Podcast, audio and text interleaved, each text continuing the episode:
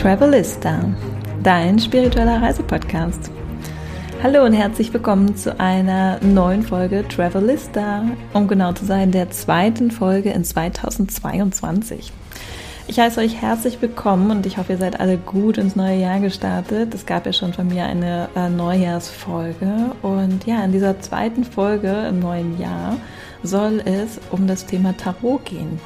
Denn wer mir vielleicht schon ein bisschen länger auf Instagram folgt, der weiß, dass ich jetzt fast seit fast einem Jahr mich sehr intensiv mit Tarot beschäftige. Ich gebe selber Tarot-Readings, also Legungen, ähm, Tarot-Coachings. Und ähm, ja, ich dachte, es wäre mal an der Zeit, euch ein bisschen mehr in dieses ähm, heilige Tool, in dieses heilige Werkzeug, das ich, ähm, mit dem ich sehr gerne arbeite, einzuweihen. Insbesondere, weil es nächste Woche einen wirklichen Tarot, Deep Dart Expertinnen Talk geben wird, habe ich gedacht, es ist doch ganz sinnvoll, wenn ich diese Woche euch einfach einen kleinen Einblick gebe. Das heißt, ihr braucht überhaupt keine Vorkenntnisse für diese Folge. Ihr dürft einfach euch ein bisschen ja, Inspiration und Ideen holen, was Tarot ist. Denn wie immer in meinen Podcast-Folgen ist das meine persönliche Wahrnehmung, es ist das, was mit mir resoniert. Und ja, von daher starten wir einfach mal direkt. Was ist eigentlich das Tarot? Ähm, wo hat Tarot vielleicht seinen Ursprung und wie verwendet man eigentlich Tarot? Oder wie verwende ich, besser gesagt, Tarot? Wie arbeite ich mit diesem Werkzeug? Also Tarot ist eine für mich eine Bildsprache. Ja, es sind Karten. Man sagt auch ganz oft Spielkarten. Ich finde, das trifft es nicht ganz, weil also ich spiele nicht mit Tarotkarten, aber ähm, ja, sie ähneln halt ganz vielen ähm, Kartendecks, die man so kennt. Also ja, Tarot ist für mich ein Werkzeug der Bildsprache. Das heißt, auf den Bildern befinden sich Symbole aus verschiedenen Epochen, weil dazu kommen wir gleich, woher kommt eigentlich das Tarot. Und ähm, ja, es ist quasi ein, ein Blick in unser Unterbewusstsein oder ein Spiegelbild unseres Unterbewusstseins, weil ähm, alles, was wir in den Karten sehen, alle Symbole, alle Menschen, alle Archetypen der Menschen kommen uns auf irgendeine Art und Weise bekannt vor. Das heißt, es spiegelt quasi die, die Seele, das Unterbewusstsein eines jeden Menschen wieder. Wir erkennen immer Anteile von uns in jeder Karte wieder. Wie der schweizerische Psychologe Carl Gustav Jung einmal über Tarot sagte, die 78 Urbilder des Tarot sind Teil des kollektiven Unbewussten oder Unterbewusstsein. Das heißt, sie sind Teil der Psyche, Teil seiner Existenz. Und wie ich gerade schon erwähnt habe, handelt es sich hier um 78 Karten. Und ähm, ja, die Herkunft des Wortes Tarot ist äh, bislang ungeklärt und bildet tatsächlich eines der größten Geheimnisse der Menschheit. Und ich finde ja, das, was die Menschen am wenigsten leiden können, ist etwas nicht zu wissen oder nicht kontrollieren zu können. Deswegen finde ich es auch so spannend, dass niemand wirklich sagen kann, woher kommt das Tarot. Also man hatte versucht, durch, ähm, ja, durch das, das Wort, Wortstämme, dem Ganzen einen Ort zuzuordnen. Aber im Endeffekt weiß niemand ganz genau, woher Tarot kommt. Und ich finde das auch total ähm, es macht total Sinn für mich, weil ich glaube, es ist einfach eine, eine Weiterentwicklung durch ganz viele Epochen, durch ganz viele Zivilisationen gegangen und ähm, jeder hat da sozusagen seinen Senf dazugegeben. Und ähm, ja, am Ende ist es dann nach Europa gekommen. Man teilt ähm, die 78 Karten in die große Arkana ein. Das sind 22 Karten. Die Arkana bedeutet im Lateinischen Geheimnisse. Und dann gibt es noch die 56 Karten der kleinen Arkana, die sich jeweils auch aus vier Blöcken, entsprechend der vier Welten, äh, der vier Himmelsrichtungen, der vier Elemente etc. Ähm, zusammensetzen. Wie schon erwähnt, das Spiel kam, oder das Tarot-Kartendeck kam plötzlich im 14. Jahrhundert in Europa auf.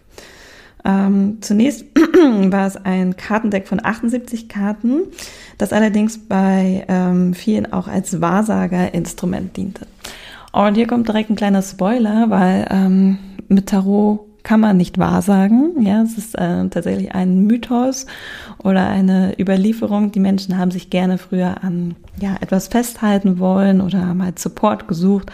Aber Fakt ist, das Tarot ist kein Wahrsagerinstrument und man kann mit Tarot auch nicht die Zukunft bestimmen.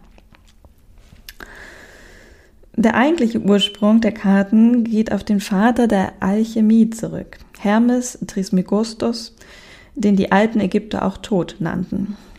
Ihr wisst vielleicht, Tod war der ibisköpfige Gott der Magie, der Alchemie, der Schrift, der Wissenschaft und der Astrologie und vor allen Dingen der Geheimnisse. Laut verschiedener Überlieferungen sollen die 22 Bilder der großen Arkane ähm, aus dem Buch des Tod entnommen worden sein. Und die anderen 56 Karten der kleinen Arkane Schwerter, Stäbe, Münze und Kelche, das sind die Symbole, kamen dann später erst über die arabische Welt von Indien durch die Wandervölker nach Europa. Und an dieser Stelle möchte ich ein bisschen tiefer in die Ägyptologie eintauchen. Und zwar gilt der, gilt ja der Gott Tod ähm, als Erfinder der Schrift. Und er gravierte diese Informationen, diese Weisheiten aus der damaligen Zeit in die smaragdenen Tafeln ein. Und es heißt, damit gab Tod den Menschen alles Wissen dieser Welt. Und die Eingeweihten, das waren meistens Priesterinnen oder Priester, sollten dieses Wissen bewahren und bewachen. Und ja, diese auf damals Papyrus gemalten Symbole und Zeichen bilden heute das Buch des Tod. Zusammenfassend lässt sich dann also sagen, dass wahrscheinlich indische, ägyptische und jüdische Geheimlehren zur Entwicklung der Tarotkarten beitrugen. Trotzdem lässt sich die tatsächliche Herkunft des Tarot nicht eindeutig auf einen Ort auf der Erde zuordnen.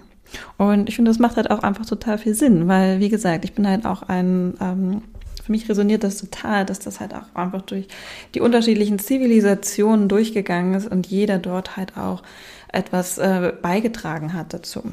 Und ja, vielleicht existiert der Ort des, des seines Entstehens, also des Entstehens vom Tarot, heute gar nicht mehr auf dieser Erde.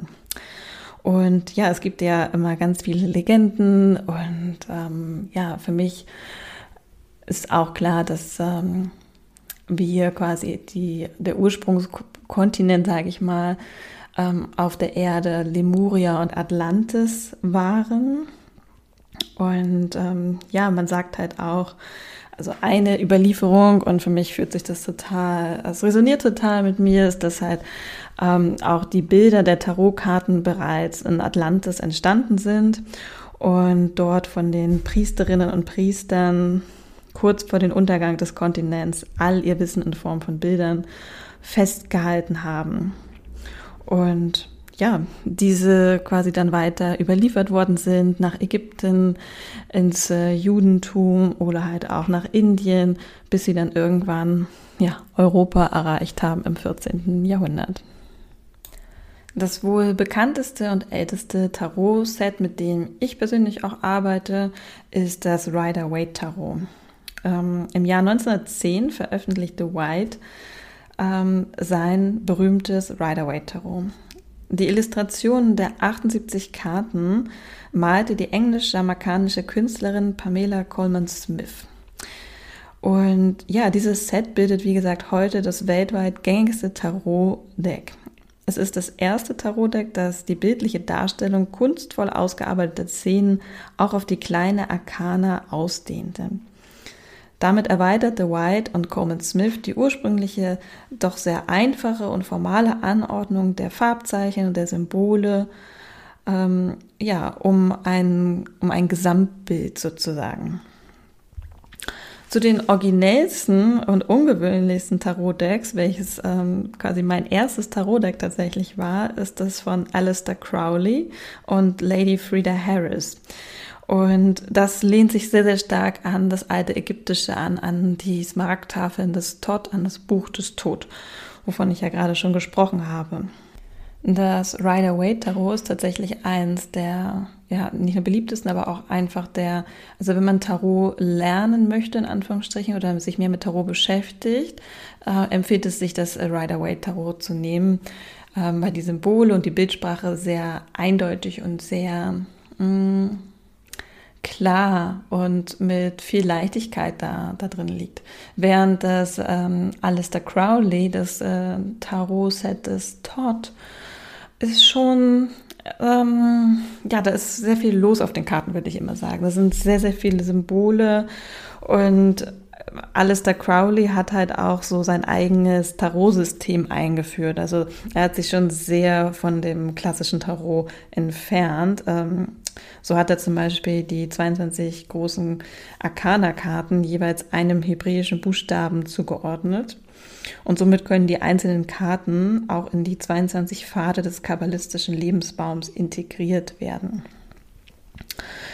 Das heißt, wer sich natürlich mehr mit Kabbalah und ähm, ja, diesen ganzen Themen beschäftigt, für den mag das äh, Tarot-Set vielleicht auch eine tolle Erweiterung sein, weil es halt ähm, bei, ja, bei Alistair Crowley da halt seine ganz eigenen Interpretationen ähm, verewigt hat. Also ich habe auch das Buch dazu und da geht es wirklich auch um Runen, um, ähm, ja, um das Hebräische. Also da geht es noch viel, viel tiefer rein. Also die Symbolik ist sehr, sehr komplex. Und genau, wenn ich aber mit ähm, Readings arbeite und mit meinen Klienten, arbeite ich tatsächlich mit dem Rider Waite klassischen Tarot-Set. Zusammenfassend geht also zu sagen, dass ähm, der Ursprung und die Herkunft des Tarots sehr, sehr, sehr, sehr weit zurückliegt und ähm, quasi es kein Ort der Entstehung ähm, gibt, sondern es gibt vor allen Dingen Einflüsse. Und das Tarot bzw. die Bildsprache des Tarot geht auf viele spirituelle Wissenschaften zurück, zum Beispiel die Numerologie, Kabbala, die Astrologie oder auch die hermetischen Gesetze. Das heißt, diese Themen schwingen alle in den Tarotkarten, in der Bildsprache der Karten mit. Und ja, wir haben halt die große Arkana mit den 22 Karten, also von 0 bis 21 geht die große Arkana. Es sind die Archetypen von, ja, ich würde sagen, von Abbildern ähm, von Menschen, von uns, die wir, wie gesagt, alle in uns tragen. Man bezeichnet die äh, große Arkana auch als die Heldenreise einer jeden Seele. Das heißt, wir fangen an mit dem Nah und ja, wir begleiten den Nah quasi durch seine Entwicklung, durch sein Leben und am Ende steht dann die Welt. Das heißt, dann ist wieder so ein bisschen wie diese Einheit. Er taucht wieder ein in den Kosmos und er wird dann irgendwann wiedergeboren. Das heißt, das sind die ersten 22 Karten im Tarot, die große Arkana, die Heldenreise.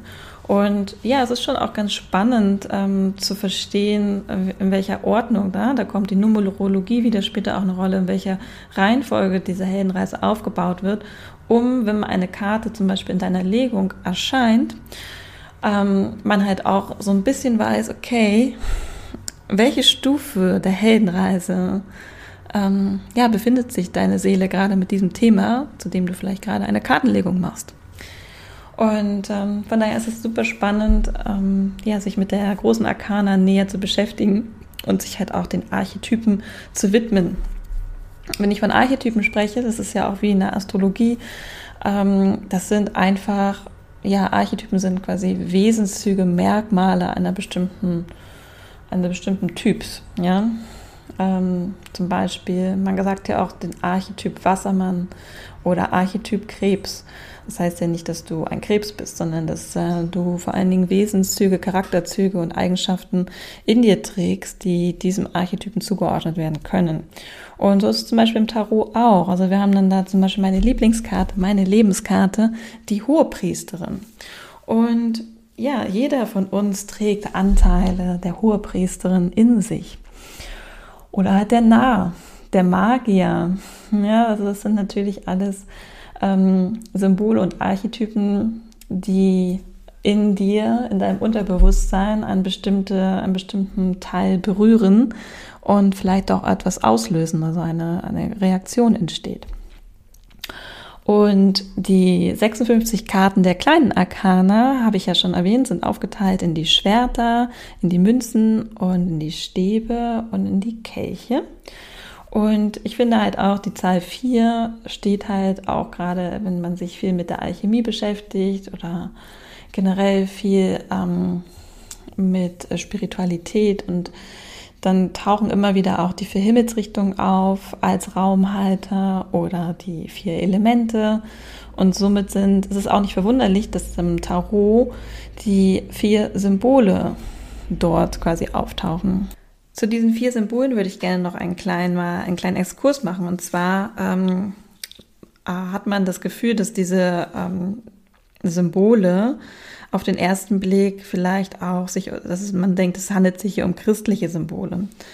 Ähm, ja, so der Stab als Lanze, den Kelch als äh, letzten Abendmahlskelch, Schwert des Henkers, äh, Scheibe als Teller. Mhm. Aber wahrscheinlich ist, dass diese vier Symbole in Siegen in einer noch viel älteren Zeit sind. Da, wie schon angesprochen, die Vierheit von Stäben, Kelchen, Schwerter, Münzen in ähnlicher Form auch ähm, ja, aus, dem, aus dem Morgenland kommt, ja, zum Beispiel als Knüppel, Schwert, Kessel, Stein oder auch ähm, aus dem fernen Tibet. Da bilden die vier Symbole ähm, ja auch sowas wie Schwert, Glocke, Lotus, Rad. Es sind einfach wichtige Symbole ähm, auch im Buddhismus gewesen. Das heißt, diese, ähm, diese Vierheit sind, stellt auch im Tarot, sind die heiligen Symbole von, ja, heilige Symbole aus vielen verschiedenen Kulturen. Wie schon angedeutet, ne? es geht ja auch um die, um die vier Weltrichtungen, vier Himmelsrichtungen, vier Elemente, also die Zahl vier, vier Jahreszeiten. Hm?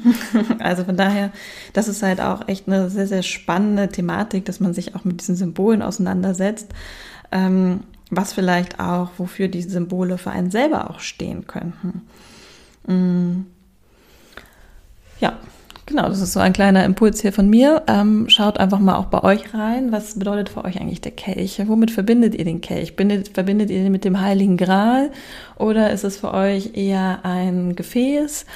Ja, also es ist halt ähm, super spannend, da auch für sich selber mal zu schauen, und das ist das, worauf ich auch immer Wert lege in meinen Readings und Coachings, dass ich meinen Coaches ähm, auch immer den Raum gebe für Selbstinterpretation und selbst zu schauen, ähm, was sie mit den verschiedenen Symbolen verbinden, ohne dass ich ihnen das ähm, sage. Weil ähm, ja, es geht für mich im Tarot natürlich auch viel darum, um äh, Intuition, um dein inneres Wissen abzurufen. Und bevor ich noch auf die einzelnen Symbole eingehen werde, nochmal zum Abschluss, warum, warum ist das Tarot oftmals so mit so vielen ähm, ja, Hokuspokus und Klischee-Glaubenssätzen behaftet? Also als ich angefangen habe, ähm, Tarot-Readings zu geben oder halt so, auch in meinem Freundeskreis gesagt habe, dass ich Tarot lege, war halt immer sofort so, uff, ähm, so eine gewisse Ablehnung da oder vielleicht auch eine gewisse Belächelung. Mm, ja, es ist ja halt auch nur so ein Hokuspokus-Esokram. Und ähm, ja, das ist natürlich auch meine Vision hier, auch mit dieser Podcast-Folge und mit allen Podcast-Folgen, die noch kommen werden zu dem Thema, ähm, da einfach das, den, diesen Schleier zu lüften und Tarot auch einfach einen einen neuen Anstrich zu geben und zu sagen und euch zu zeigen, dass Tarot einfach ein unglaublich tolles Hilfsmittel ist, um Zugang zu eurem Unterbewusstsein, zu eurer wahren Essenz, zu eurer Seelenessenz zu bekommen. So, warum ist es nun mal so, dass Tarot so ein bisschen verpönt ist und immer so ein bisschen Jahrmarkt-Style hat? Ähm, die Frau mit den dunklen schwarzen Haaren, die Hexe, die Tarot legt mit den ganz langen Fingernägeln irgendwo in so einem dunklen Zelt und dann wird die Karte des Todes gezogen und ja, man hat Angst und rennt um sein Leben. Natürlich, wie so oft, ist das ein, okay, jetzt muss ich gucken, wie ich mich ausdrücke, ähm, ist die Kirche an dieser, sagen wir mal, Hetzerei oder Ketzerei ein wenig schuld, weil die Kirche das natürlich als ähm, etwas mh, mm, als Bedrohung gesehen hat. Ja, also für die Kirche waren die Spielkarten oder die Tarotkarten einfach nur ein Werk des Teufels. Ähm, die Kirche sah in den Kartenspielen ein Überbleibsel des, ähm, des Heidentums, welches ja für die Kirche quasi nicht akzeptabel war, wenn man Heide war und nicht einer Religion angehörte, beziehungsweise nicht dem Christentum angehörte. Und ja, deswegen wurde das quasi von der Kirche total verpönt und ähm, einfach nur als teuflische Belustigung und äh, schwarze Magie, Hexertum und so weiter betitelt. Und äh, dadurch erhielt Tarot seine, ja, seine leider seine ähm, wie sagt man, einen sehr schwarzen Stereotype und ähm, der offensichtlich ja noch in sehr vielen Köpfen verankert ist, egal ob du heute in die Kirche gehst oder wie du das Christentum betrachtest, so hat die Kirche damals maßgeblich dazu beigetragen, dass ähm, Tarot in die Ecke der schwarzen Magie und des Hexertums verbannt wurde. Natürlich hinterlassen manche Tarotkarten beim Betrachter tatsächlich einen ziemlich finsteren Eindruck, so wie etwa die Karte der Tod, der Teufel oder der Turm oder die Schwertkarten der kleinen Arkana im Rider-Waite-Tarot. Ähm, für mich gibt es keine schlechten Karten oder keine finsteren Karten, sondern es sind immer, es ist für mich immer ein Aufruf oder ein Impuls, für einen Perspektivwechsel, für einen Wandel, etwas ähm, neu zu betrachten. Ja, also für mich gibt es keine ähm, schlechten Karten. Ähm, der Turm und auch der Tod sind eigentlich eine meiner Lieblingskarten im Tarot, weil sie einfach eine Veränderung ähm, anzeigen und ich liebe Veränderung. Veränderung gehört zu unserem Leben dazu. Wir sind in stetiger Veränderung und wir dürfen uns nicht davor verschließen, dass sich Dinge verändern, sondern wir dürfen sie empfangen, wir dürfen sie umarmen, wir dürfen uns darauf freuen, dass Dinge sich auch verändern in unserem Leben. Und dafür steht für mich der Tod. Ja, also von daher, für mich gibt es keine schwarzen, finsteren, düsteren Karten im Tarot, sondern es gibt immer nur einen Aufruf, einen Weckruf, eine Initiation für eine Veränderung. So, nachdem ich euch dann ja schon ein bisschen über die ähm, große Arkana erzählt habe, über die Heldenreise einer jeden Seele, äh, möchte ich kurz noch auf die kleine Arkana eingehen, auf die verschiedenen Symbole. Und zwar haben wir hier, fange ich hier mit den Stäben an. Die ähm, Stäbe sind tatsächlich so ein bisschen ähm, Yang-Energie, also die äh, maskuline Energie ist äh, das Element des Feuers zugeordnet, ne, das Holz, welches das Feuer füttert. Und für mich geht es bei den Stäben um, um Handeln, um ins Handeln kommen, Antrieb, Taten, Bereitschaft für seine Ziele loszugehen. Also es geht dort wirklich um viel um Bewegen, Handeln und ja, Aktivität, Energie, Durchsetzungsstärke. Das sind für mich ähm, die Stäbe in Tarot. Dann kommen wir zu den Kelchen. Die Kelche haben für mich die Assoziation von Emotionen und Gefühle, vielleicht auch Spiritualität. Sie werden natürlich dem Wasser zugeordnet. Wir werden auch ganz viele ähm, Karten sehen, wo die Kelche mit Wasser gefüllt sind oder wo Wasser ausgelaufen ist. Also von daher ähm, werden die Kelche auch dem Element Wasser zugeordnet und die Kelche zeigen halt die emotionale Ebene eines Themas oder halt eben auch einer Beziehung auf. Ähm, für mich geht es bei den Kelchen tatsächlich um, ja, um Gefühle, um Emotionen, um Intuition, um die weibliche, um die weiblichen Aspekte, also auch Symbol für ähm, Weiblichkeit, Spiritualität und nach innen schauen. Verbindung mit deinen eigenen Emotionen und Themen äh, und Gefühlen zu Themen. Die Münzen sind für mich, stehen für mich für das Materielle. Ja, sie werden oft an, durch ihre Form natürlich und das Wort Münzen auch ähm, mit Geld assoziiert, Geld. Ähm, aber für mich bedeutet die Münzen tatsächlich auch eher so Materie, alles das, was wir anfassen können. Das ist natürlich auch Geld, aber ähm, ja, es kann auch unser Körper sein oder einfach Gegenstände. Es wird dadurch dem Element der Erde zugeordnet. Und ja, bei den Münzen geht es tatsächlich so ein bisschen darum, ähm, ja, Körpermaterie, Wahrnehmung, ähm, wie kann ich ähm, das Materielle nutzen, um in die Umsetzung zu kommen oder um den nächsten Schritt zu gehen. Also ähm, was bedeutet Materie für mich auch? Und ähm, ja, wie kann ich äh, die Materie einsetzen, quasi, ja. Also ja, es lässt sich nicht, also ich hoffe, es wird einigermaßen klar, worum es bei den Münzen geht, um diese Materie, um das Materielle, aber natürlich auch, wie gehe ich mit den materiellen Dingen um und wie kann ich sie für mich und meine Wünsche und meine Ziele einsetzen. Und zu guter Letzt die Schwerter. Die Schwerter sind für mich eine Assoziation des Verstandes. Sie werden dem Element Luft zugeordnet. Das heißt, die Schwerter sind wirklich, also wenn die Schwerter auftauchen, geht es um etwas um, vom, was vom Verstand gesteuert wird. Also Themen, die auf Verstandebene vielleicht ähm, ausgetragen werden, wo dein Verstand dich vielleicht versucht zu manipulieren oder ähm, ja, wo dein Verstand dir dazwischen gerätscht und dir etwas anderes sagen will und dein Verstand dich vielleicht von deinem Bauchgefühl abtrennt. Ähm, es geht natürlich auch ums Handeln, aber im Sinne von ja, Gedanken ähm, habe ich vielleicht äh, Ängste, Zweifel, ähm, ja, was, wofür kann mir mein Verstand, wofür dient mein Verstand mir und äh, wo behindert mich mein Verstand vielleicht auch. So, das waren jetzt einmal die vier Elemente und ähm, somit auch die kleine Arkane im Tarot. Und ja, eigentlich wäre das erstmal so das, was ich euch gerne mitgeben wollte. Einfach einen kleinen ja, Exkurs. Woher kommt das Tarot? Ähm, welche Einflüsse hat das Tarot? Was ist das Tarot eigentlich? Diese Bildsprache? Ähm, was hat das vielleicht auch mit dem alten Ägypten zu tun?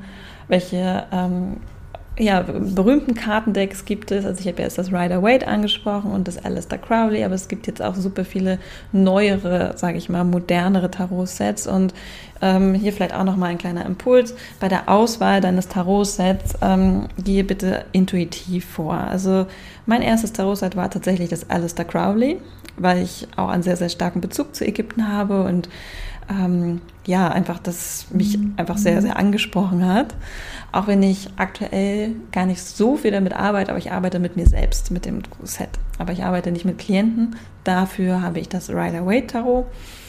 Und ja, es gibt zum Beispiel auch so ein Witchy Tarot. Ich weiß gar nicht, den Namen kenne ich gerade nicht. Ich benutze es halt auch nicht, aber es gibt halt einfach noch sehr viele äh, neuere, modernere Tarot-Sets. Und ähm, ja, genauso wie mit den Orakelkarten, geht dort intuitiv vor, ähm, geht vielleicht in euren Spiri-Buchladen des Vertrauens und lasst euch einfach mal inspirieren, welches Tarot-Set euch anspricht, wenn ihr denn den Wunsch danach habt, mit einem Tarot-Set zu arbeiten. Und ja, was gibt es sonst noch für mich hier, für euch, was ich euch noch gerne mitgeben möchte? Ähm, ich glaube, das war es erstmal. Ich glaube, es waren ja auch ein paar Informationen, ähm, die hier rausgearbeitet wurden.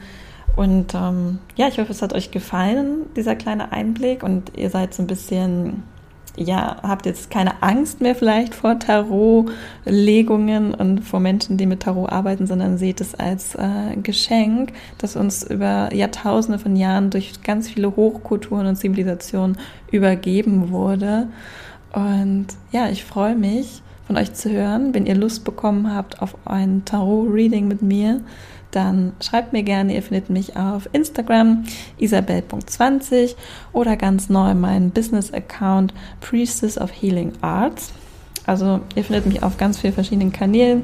Könnt ihr mich gerne anschreiben und ja, ich freue mich auf jeden Fall mit euch vielleicht ein Tarot-Reading zu machen. Oder auf jeden Fall freue ich mich, dass ich euch das Thema ein bisschen näher bringen konnte, wenn ihr diese Folge bis zum Ende gehört habt und vielleicht eure Neugier und euer Interesse daran geweckt habe. In diesem Sinne, ich wünsche euch noch einen wunderschönen Donnerstag oder wann immer ihr auch diese Folge hört und ja, seid gespannt. Nächste Woche gibt es dann wirklich den Deep Dive Expertinnen Talk zum Thema Tarot. Eure Isabel.